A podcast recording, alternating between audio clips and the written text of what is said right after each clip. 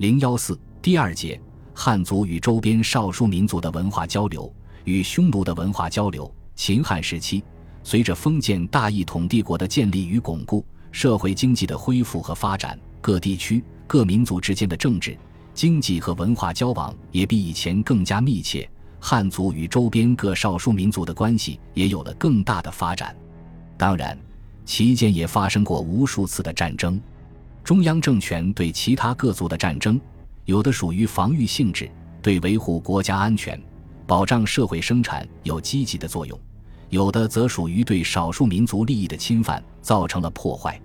但是，从总体上看，不论是战争还是和平的交往，对于增进各民族之间的相互了解，加速各民族的政治、经济和文化发展。都有一定的积极意义。汉族与匈奴的关系，可以说在秦汉时期的民族关系中占有最重要的地位。匈奴作为中国北方一支强大民族的族称，始见于《史记·匈奴列传》，是匈奴对本族人的自称。匈奴人还自称为胡，胡与匈奴可能为一音之转。据《史记·匈奴列传》记载，匈奴人随畜牧而转移。过着以畜牧业为主的游牧生活，为求得丰盛的水草，匈奴人随着畜群四处迁徙，其畜之所多则马、牛、羊，其畜牧业十分发达。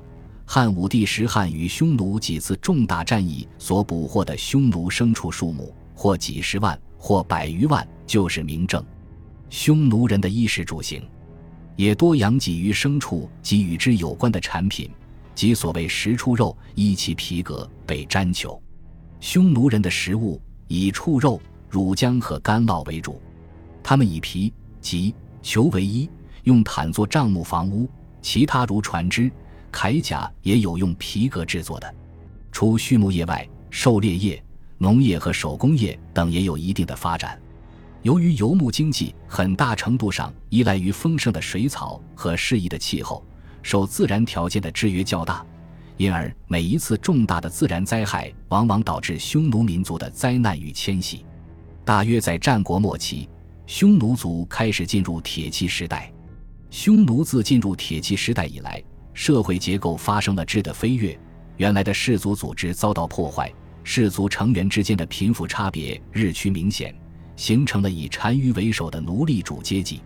与此同时，以单于为首的匈奴贵族为了扩张私有财富、镇压奴隶的反抗，不断的对外发动战争，掠夺性的战争成为匈奴首领的经常性职业，即所谓以战功为事。由此也使匈奴族的社会组织具有明显的特点，即它既是一个生产组织，又是一个军事组织。所谓势力能弯弓，尽为假旗。匈奴也逐渐成为中国北方汉族社会安宁的最大威胁。为了抵御匈奴对边境地区的骚扰，当时秦、赵、燕三国均在北部边地筑长城以御之。秦灭六国，统一天下后，秦始皇又命蒙恬将十万之众北击匈奴，并将元秦、赵、燕三国的长城连接起来，使之成为一道西起临洮。东至辽东的举世闻名的万里长城。公元前二百零九年，默读杀其父头曼自立为单于，并不断向邻近的部族用兵，逐渐控制了东晋辽河，西至葱岭，北抵贝加尔湖，南达长城内外广大地区，有空闲之士三十余万，建立了一个以漠北为中心的强大的奴隶制政权。而在这时，西汉皇朝则刚刚在秦末农民起义的浪潮中诞生，国力贫弱。针对匈奴不断南下超掠汉边，汉高祖刘邦曾试图用武力打击匈奴，结果反而被匈奴包围于平城，只得以后路单于之妻胭脂方才解围。汉朝无力正面抗御匈奴的威胁，只有采取忍让的办法，其主要手段是和亲。即以汉族女子嫁给匈奴首领，同时奉献大量财物，以换取匈奴停止入侵。采取和亲的办法虽然对汉朝是一种屈辱，但它换取了汉匈两大民族的和平，避免了更多汉族边民的流血和财产的损失，这个代价比出动大军与匈奴作战还是要小得多。对匈奴来说，匈奴贵族可不通过战争稳定的得到汉朝的财物，匈奴百姓则因汉朝开放官市，从与汉族人民的交易中获得利益。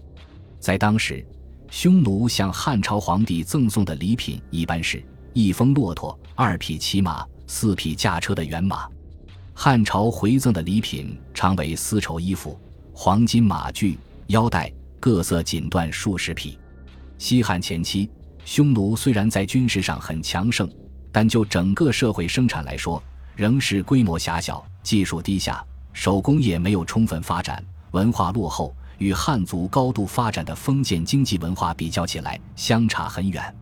因此，在和亲政策下，匈奴迫切的希望从汉族那里学到先进的文化，分享汉族封建文化的发展成果。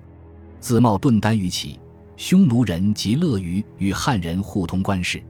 文帝时，贾谊就曾说过：“夫官事者，故匈奴所犯华而深求也。”景帝时。匈奴复与汉通官事，及武帝即位，明和亲约束，后遇通官事，饶给之。匈奴自单于以下皆亲汉，往来长城下。后来汉匈之间虽发生了大规模的战争，然匈奴贪上乐官事，失汉财物，可见匈奴社会与中原地区发生经济交流的迫切程度。在文化上。匈奴人从汉人那里学会了计算和登记的方法，以稽核他们的人口、牲畜和事物。据《史记·匈奴列传》记载，说教单于左右书记，以计克其人众出伍。匈奴的筑城、穿井技术，原是长水胡人卫律教的，但因卫律在汉朝居官多年，是个受汉族文化影响很深的胡人，故筑城。穿井的方法也是卫律从汉人那里学会，再转交给匈奴人的。这对于匈奴摆脱落后的社会状态，促进社会文化的发展，都有很大的意义。汉武帝时代，汉朝数代积聚的国力已经足以与匈奴决战。汉武帝视和亲为屈辱，决心用武力打败匈奴。于是汉朝连年出动大军讨伐匈奴，匈奴终于被击败。公元前一世纪中叶，匈奴因内乱更为削弱，呼韩邪单于决定降汉，这样匈奴便成为汉朝的属部。汉元帝靖宁元年，呼韩邪入长安朝见汉天子，表示匈奴已成为汉家之序为荣，希望汉朝继续赐女子为恶氏。匈奴地区生活条件艰苦，汉朝皇室女皆以远嫁为苦。这时。入宫数年不能见汉元帝一面的宫女王强，自请远嫁匈奴，得到汉元帝的批准。这位远嫁匈奴的女子王强，便是著名的王昭君。昭君嫁到匈奴以后，被称为宁都恶氏。昭君为呼韩邪单于生下一子，名伊图治牙师，后来成为匈奴的右日逐王。呼韩邪死后，昭君又从胡俗改嫁大燕之之子。新丹于乌珠类，并育有两女。他的女儿须卜居次和女婿右古都侯及其后代，成为匈奴内部亲汉势力的代表，对于维持汉与匈奴之间的和平做出了重大贡献。因此，王昭君这位普通民间姑娘，以汉家宫女的身份远嫁匈奴，成为一名和亲使者。时至今日。王昭君的名字仍留在北方草原和内地人民的心中。今内蒙古呼和浩特南郊大黑河还存有昭君墓，供人纪念游览。自呼韩邪单于复汉，昭君出塞后，汉匈边境无事，从此边城偃壁，中马不野，三十无犬吠之景，梨树无干戈之意，边人获安，中外为一，生人休息六十余年。这种和平局面的出现，不仅对匈奴有利，对汉人也有益。汉人的社会生产和生活有了一个较为安定的环境，同时也从匈奴人那里学到了许多有益的东西。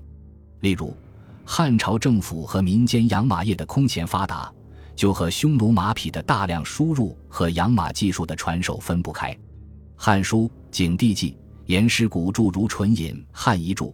太仆牧师朱院之十六所，分布北边、西边，养马三十万头。又《史记·票骑列传》载，元狩两年一战，一次动员司马十四万匹。《匈奴列传》载，元狩四年一战，动员官马十万匹，司马十四万匹。可见当时政府和民间的养马业都是很盛的。又《盐铁论》立庚说：“夫中国异端之慢，得匈奴累金之物，是以骡驴、骆驼衔尾入塞，马尽为我处。”可见汉朝养马业之发达与匈奴地区马匹的大量输入有很大的关系。匈奴人今日长于养马，并为汉朝政府养马，马肥好，武帝为之其意，擢升他为马监，可以作为传授养马技术方面的一个典型例证。在汉代石刻艺术上，也可以看出匈奴游牧生活的题材和风格的影响。如陕西兴平县汉茂陵附近霍去病墓前有关匈奴的巨型石刻的生动塑造，便是一个突出的例子。两汉交替之际，中原战乱，匈奴重新强大。东汉建立以后，经过休养生息，国力复兴。光武帝建武二十四年，匈奴再度分裂成南北两部，南部由呼韩邪单于之孙膑率领，依附汉朝。仍称为呼韩邪，北匈奴起初与汉朝为敌，后在南匈奴、汉朝和乌桓的联合压迫下，不得已于建武二十七年再向东汉请和。汉朝一面与北匈奴交通，一面派班超在西域活动，又动员军队和南匈奴骑兵一起打击北匈奴。汉和帝永元元年，东汉大军深入蒙古草原西部，大败北匈奴，杀一万余人。北匈奴各部纷纷降汉，前后累计达二十余万人。北匈奴单于被迫率残部越金山地区逃往乌孙，并在乌孙立足发展。西迁的匈奴因距汉地遥远，音讯不通，在汉籍中越来越少提及。未随北匈奴单于西迁的部众，从漠北南下至蒲类海，向汉朝投降，不久复叛，被汉军消灭。纵观秦汉时期汉与匈奴的关系，虽然也发生过战争，但经济和文化的相互交流是主要的。蒙古的学者对漠北的匈奴墓葬进行了发掘，出土了大量中原器物，证明汉朝与匈奴的物质交换数量很大，而且非常频繁。发现的中原文物有铁器、铜器、陶器、木器、漆器、石器、工具、马具、黄金。服饰及丝织品等，既包括日常生活用器，也包括生产用具。匈奴人自己也有铸造铜器的能力，但原料仍然仰赖于中原，需要从中原输入杂铜和矿石。汉文帝时，贾谊曾提出以控制向匈奴销售的金属数量来抵御匈奴的办法。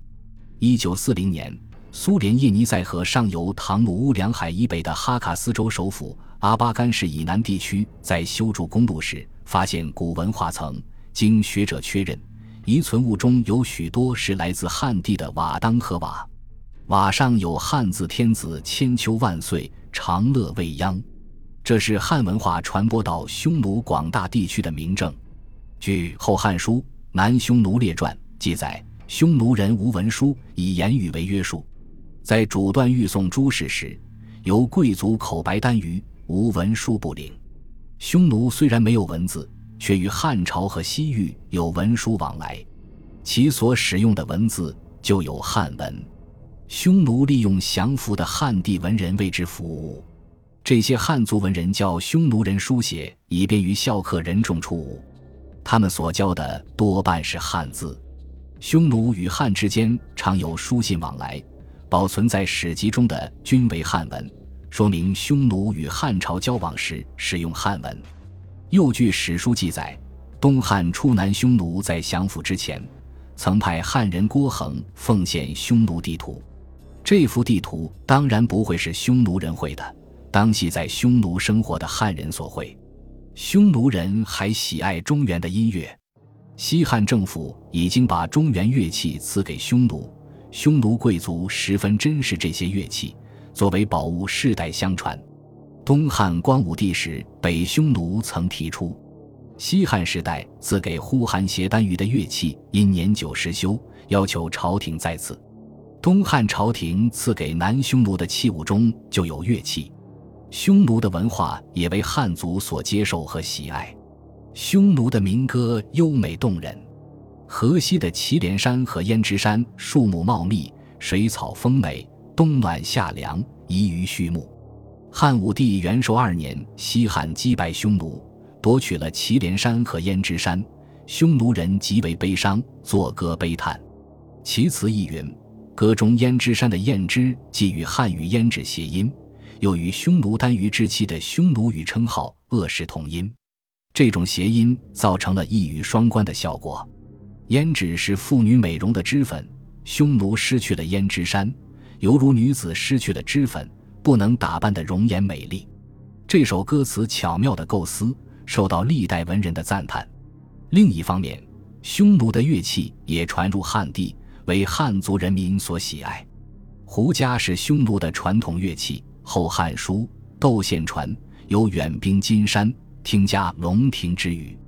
东汉末年，蔡文姬被掳入南匈奴，他曾描述这种音乐说：“胡笳洞悉编马鸣，孤雁归西声嘤嘤。”胡笳是一种吹奏乐器，与之相配的是皮鼓。